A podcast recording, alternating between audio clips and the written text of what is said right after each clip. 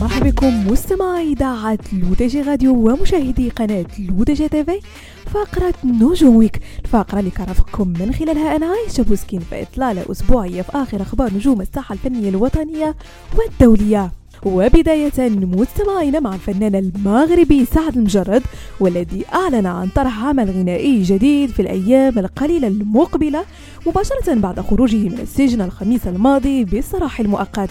وكشف المجرد أن عمله الغنائي الجديد عبارة عن أغنية باللهجة المغربية تحمل عنوان أشخبارك وسيطرحها يوم الرابع من شهر مايو القادم.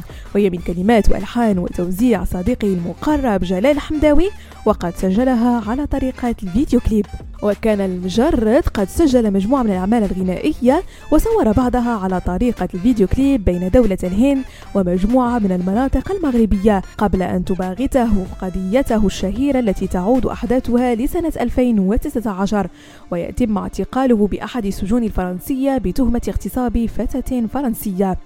وكان دفاع المجرد قد صرح لوكالة فرانس بريس أن موكله سيبقى تحت إشراف قضائي في انتظار محاكمته الجديدة مضيفا أن محكمة الاستئناف بباريس قد وافقت على طلب الإفراج الذي قدمه محاميه. وننتقل مستمعينا إلى العاصمة الرباط حيث انطلقت مساء الاثنين بمسرح محمد الخامس بالرباط فعاليات الدورة الأولى من مهرجان المسرح الإفريقي التي تنظمها وزارة الشباب والثقافة والتواصل. بشراكة مع جمعية شعاع القمر في إطار فعاليات الرباط عاصمة للثقافة الإفريقية. وتميز حفل افتتاح المهرجان الذي ينظم تحت الرعاية السامية للملك محمد السادس.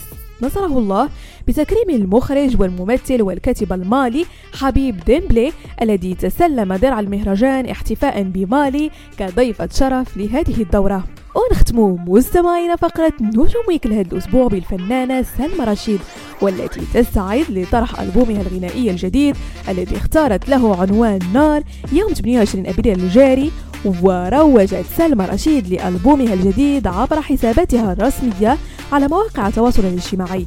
وتضمن الألبوم عشر أغاني أغلبها باللهجة المغربية بالتعاون مع فنانين آخرين أبرزهم الرابور ديزيدروس ورائد الأغنية القناوية عبد حميد القصري. بهذا مستمعينا كنكون وصلنا لنهاية فقرة نجوم ويك نضرب لكم موعد لا سيمي هادشي كامل على سيريتاتكم الرقمية لو دي جي راديو وكذلك على قناتكم لو دي جي تيفي.